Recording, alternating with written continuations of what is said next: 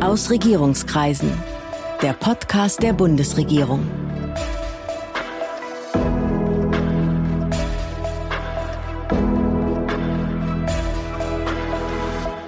Hallo, Willkommen zu Aus Regierungskreisen, dem Podcast der Bundesregierung. Ich bin Sven Siebert, ich bin der Gastgeber dieses Podcasts und heute geht's um die neue Bundesregierung und um die, die nicht ganz vorne stehen, aber trotzdem wichtig sind. Mein Gast heute ist so einer, Rolf Bösinger, Staatssekretär im neuen Bundesministerium für Wohnen, Stadtentwicklung und Bauwesen bei Bundesministerin Clara Geiwitz. Guten Tag, Herr Staatssekretär. Ja, hallo Herr Siebert, guten Tag, liebe Hörerinnen und Hörer. Herr Bösinger, es gab ja von 1998 bis zum Dezember des vergangenen Jahres gar kein eigenständiges Bundesbauministerium mehr. Was davon übrig geblieben war, das war immer woanders untergebracht. Zuletzt waren zwei Abteilungen im Bundesinnenministerium. Haben Sie jetzt überhaupt schon richtig angefangen zu regieren? Ja, wir hatten, sagen wir, seit Dezember sind wir im Amt, die Ministerin, Frau Geiwitz und ich als Staatssekretär. Und äh, wir sind eigentlich seitdem damit beschäftigt, das Haus äh, aufzubauen, arbeitsfähig zu machen.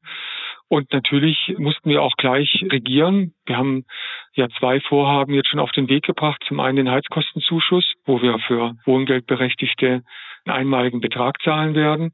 Und zum anderen haben wir die finanzielle Unterstützung der Länder für den sozialen Wohnungsbau auf den Weg gebracht. Sie sind aber im Moment eigentlich noch eher ein Aufbau als ein Bauministerium, oder? Ja, das ist richtig. Also man muss sich das so vorstellen, wie wenn man ein Haus baut. Man beginnt mit dem Fundament. Das heißt, man muss erstmal die Ministerin, den Staatssekretär beziehungsweise auch die parlamentarischen Staatssekretäre arbeitsfähig machen. Das betrifft auch den Bereich des Sprechers des Hauses. Und äh, wenn man das hat, und das haben wir im Dezember bis Anfang Januar gemacht, kommen dann die Stockwerke. Das heißt, äh, dann bauen wir die Abteilungen. Und Sie haben das ja schon eingangs gesagt, das sind zwei Abteilungen, die aus dem Innenministerium gekommen sind. Und wir werden noch zwei weitere Abteilungen äh, aufbauen. Und dafür müssen wir uns zuerst die Stellen besorgen. Das geht über den Haushalt. Das muss ja finanziert werden. Das Geld haben wir jetzt nicht so da. Das muss äh, uns sozusagen zugestanden werden. Und dann können wir die weiteren Stockwerke, sprich die Abteilungen aufbauen. Und wir werden wahrscheinlich dann äh, bis zum Sommer fertig sein und äh, haben dann das Dach drauf. Ähm, und äh, insoweit können wir dann sagen, wir sind voll arbeitsfähig. Wir sprechen von einem Haus und tatsächlich war ja irgendwie am Anfang noch gar noch nicht mal klar, als das Ministerium eingerichtet wurde, wo es überhaupt logieren würde, oder? Ja, es gibt ja eine Tradition, auch das Bauministerium war immer in der Krausenstraße hier in Berlin. Und äh, da sind auch noch viele Beschäftigte hier, die seit äh, mehr als 20 Jahren hier in der Krausenstraße auch äh, sind, beschäftigt sind.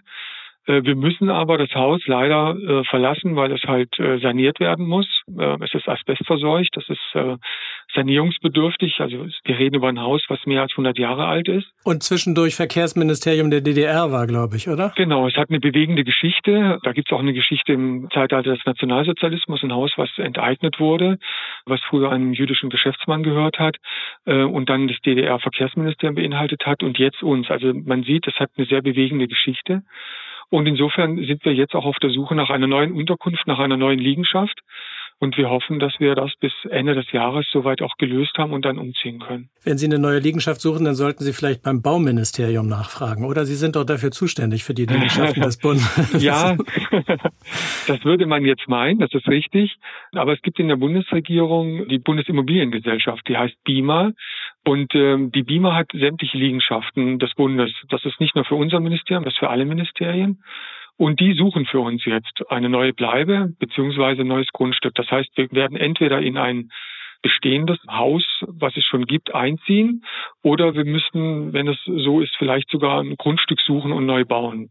Diese zwei Möglichkeiten werden jetzt von der BIMA untersucht und äh, begutachtet und dann werden wir das Ergebnis bekommen. Und ich denke, dass wir bis Ende des Jahres auch wissen, wo wir hinkommen werden. Aber das klingt jetzt nicht so, als würden Sie in vier Wochen schon wieder ausziehen, sondern das ist jetzt auch ein längerer Prozess. Nein, wir haben auch bewusst gesagt, wir wollen jetzt erstmal auch ankommen. Wir bauen ein neues Ministerium. Das heißt, wir brauchen auch wirklich einen Ort, wo wir das auch aufbauen können. Wir hätten eigentlich schon im März hier ausziehen müssen. Wir haben aber jetzt nochmal den Vertrag verlängert mit der BIMA, weil wir gesagt haben, äh, wir wollen jetzt dieses Jahr die Arbeitsfähigkeit des Hauses erreichen. Und wenn das geschafft ist, kommt der nächste Schritt. Das heißt dann äh, der Umzug in die neue Liegenschaft. Sie sagten ja schon, aus den Bauabteilungen der Bundesregierung sitzen sehr viele Leute schon unter dieser Adresse. Das heißt, es müssen gar nicht so viele jetzt irgendwie ihre Gummibäume einpacken und umziehen?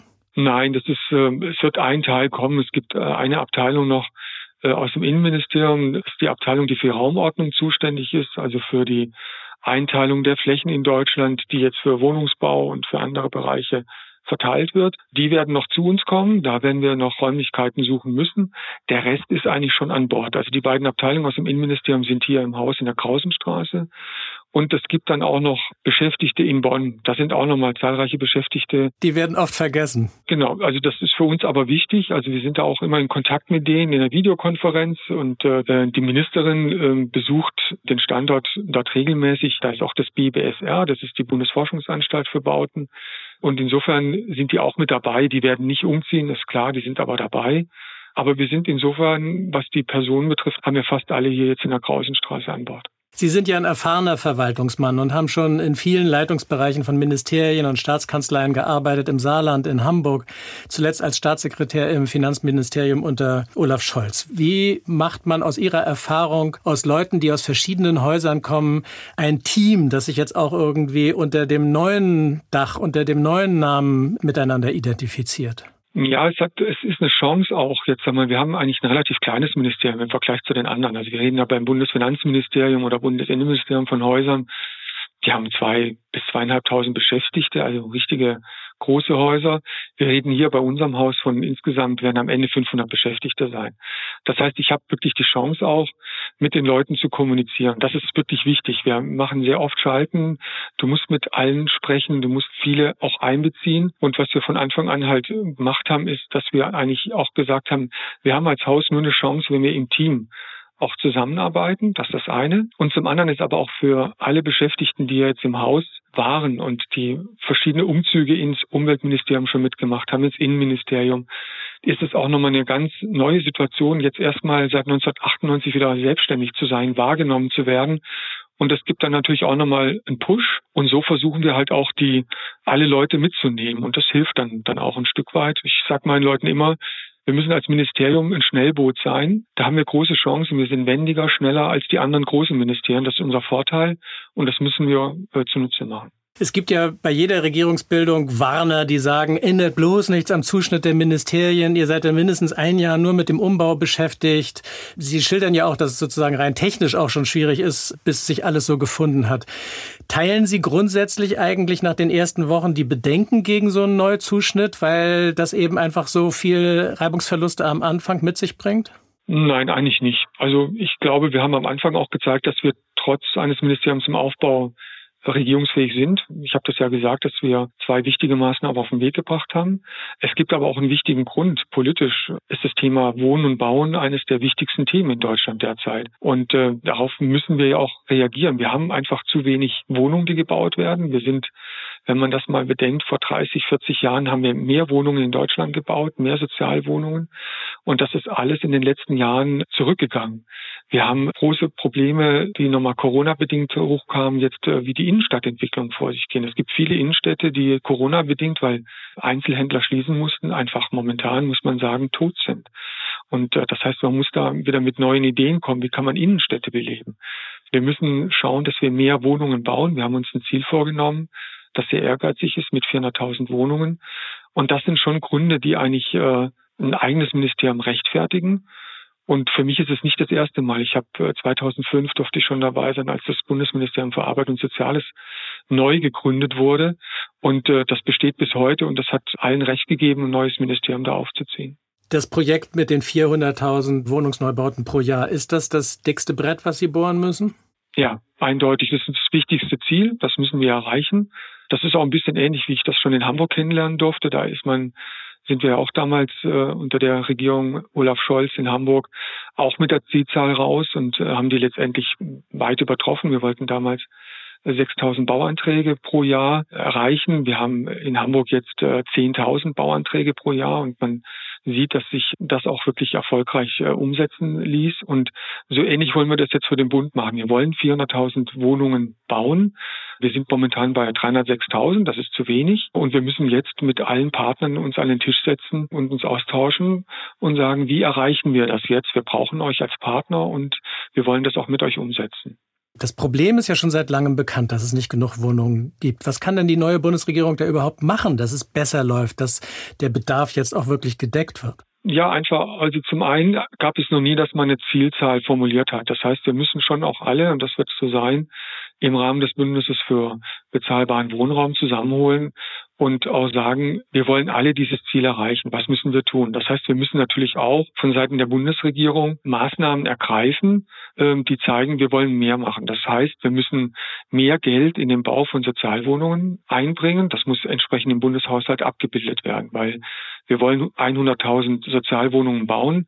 Das wird mit der jetzigen finanziellen Unterstützung von einer Milliarde im Haushalt nicht zu finanzieren sein. Zweitens äh, haben wir gesagt, wir wollen die lineare AFA, das ist die Abschreibung ähm, auf Bauten, wollen wir von zwei Prozent auf drei Prozent anheben, was ja nochmal ein besonderer Impuls ist für die Bauindustrie. Und drittens, das ist im Koalitionsvertrag drin, wollen wir uns ein Instrument überlegen, wie man Eigentum stärker fördert stärker als bisher. Das ist das, was wir in den Topf werfen. Und äh, wir erwarten auch auf der anderen Seite dann von äh, Wohnungsbauunternehmen, von der Bauindustrie, dass sie auch entsprechend dann auch agieren, um dieses gemeinsame Ziel dann auch zu erreichen. Und das kann sowohl kommunale Wohnungsgesellschaften betreffen als auch private Investoren.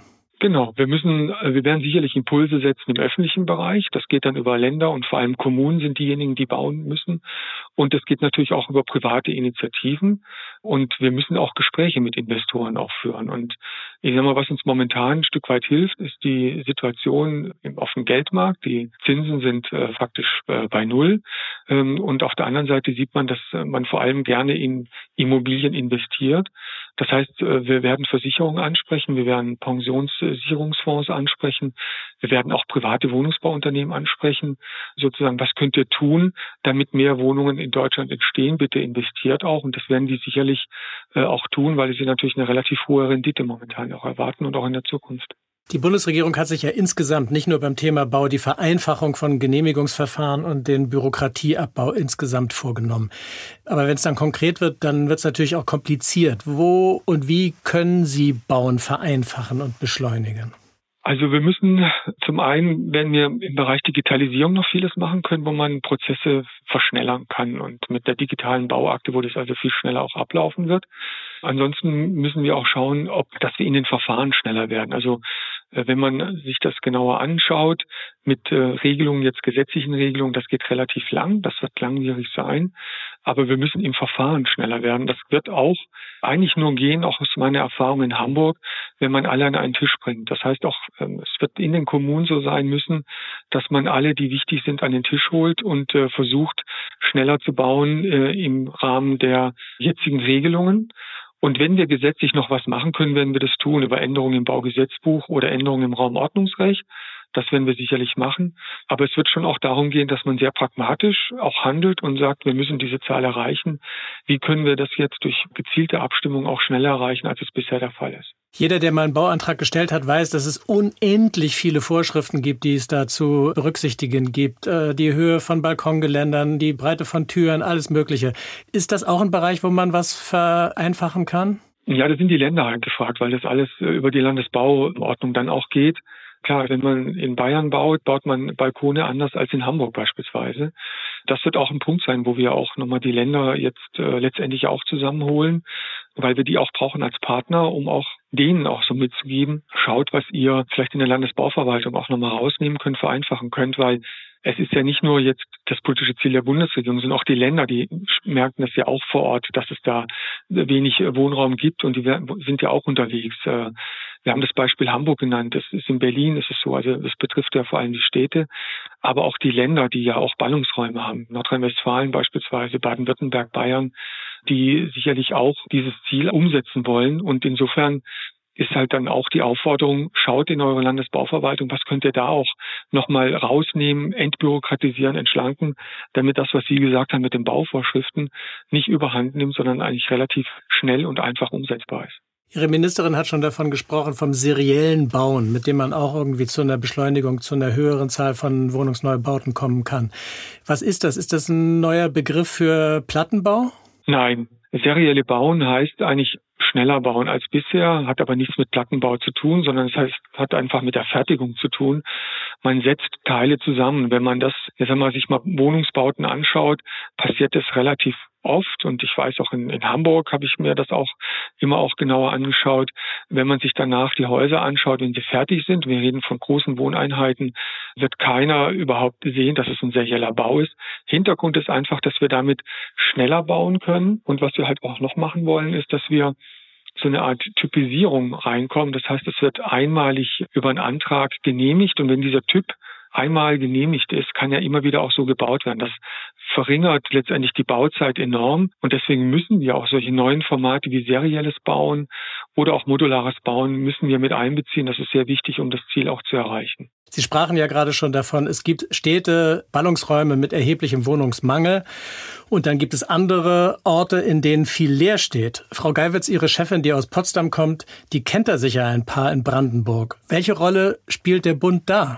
Also zum einen wird erstmal auch Teil des Bündnisses sein, dass man auch nicht nur jetzt in neue Wohnungen oder neue Bauten investiert, sondern auch in Sanierung von bestehenden Bauten, also auch Altbauten.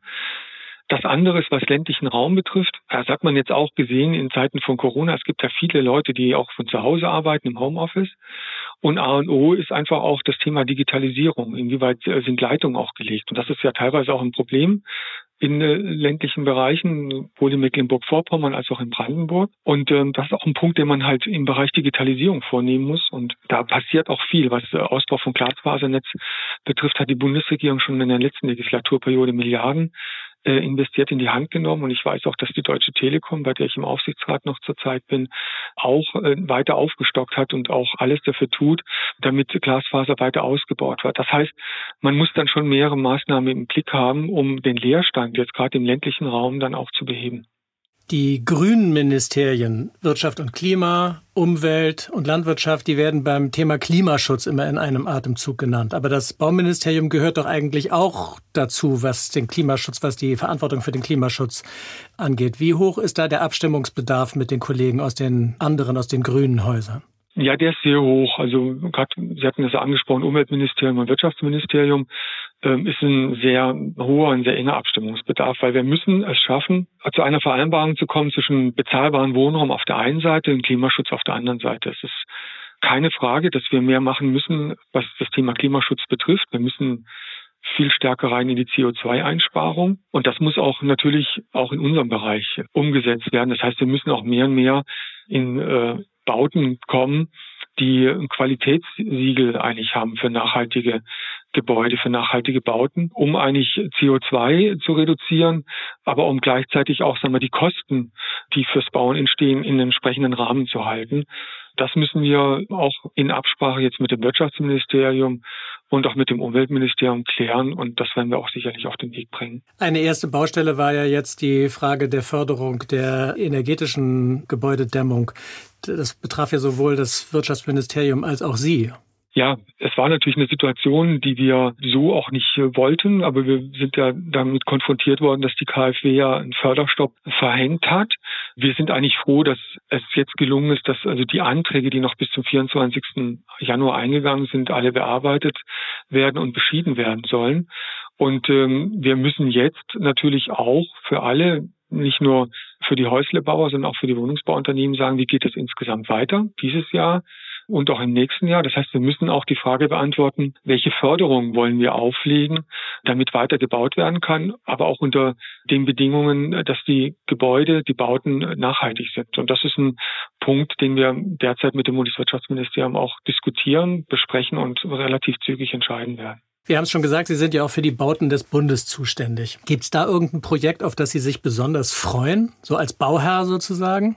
Naja, wir haben ähm, ein Projekt, was jetzt zum einen, das ist leider schon fast fertig, das ist das Humboldt-Forum. Das finde ich ein sehr interessantes Projekt, was gebaut wurde. Es ist ein neues Projekt äh, geplant. Das ist das äh, Zukunftszentrum, also sozusagen als was die Transformation der deutschen Einheit nochmal aufarbeiten und darstellen soll. Das ist ein Zukunftsprojekt. Das wird sicherlich erst in den nächsten drei bis vier Jahren realisiert. Das ist ein Projekt, was mich ähm, sehr interessiert, weil es einfach auch nochmal die Geschichte Deutschlands beinhaltet und weil es, ich glaube, auch sehr wichtig ist, äh, 30 Jahre nach der deutschen Einheit so ein Zentrum letztendlich auch zu haben. Sie sind ja in Ihren früheren Verwendungen, wie man so schön sagt, ähm, vor allen Dingen mit Wirtschaft, mit Sozialem, mit Finanzen beschäftigt gewesen. Also Sie persönlich, sind Sie auch ein Baumensch? Ja, eigentlich schon. Also man erzählt ja nicht so viel über sich, aber was die wenigsten wissen, ist, ich habe mit 16 schon sozusagen meinen ersten Bau gemacht äh, mit meinen Eltern. Wir hatten damals einen, einen Anbau und äh, da habe ich praktisch von unten äh, legen der Rohre für die Abwasserregelung bis über, sagen wir, vom unten vom Keller bis hoch äh, in die zweite Etage mitgeholfen zu mauern und äh, Dinge zu transportieren. Also da habe ich schon mitbekommen, was es für eine Leistung ist, ein Haus zu bauen. War auch interessant und äh, werde ich nicht vergessen. Insofern gab es da schon einen gewissen Bezug.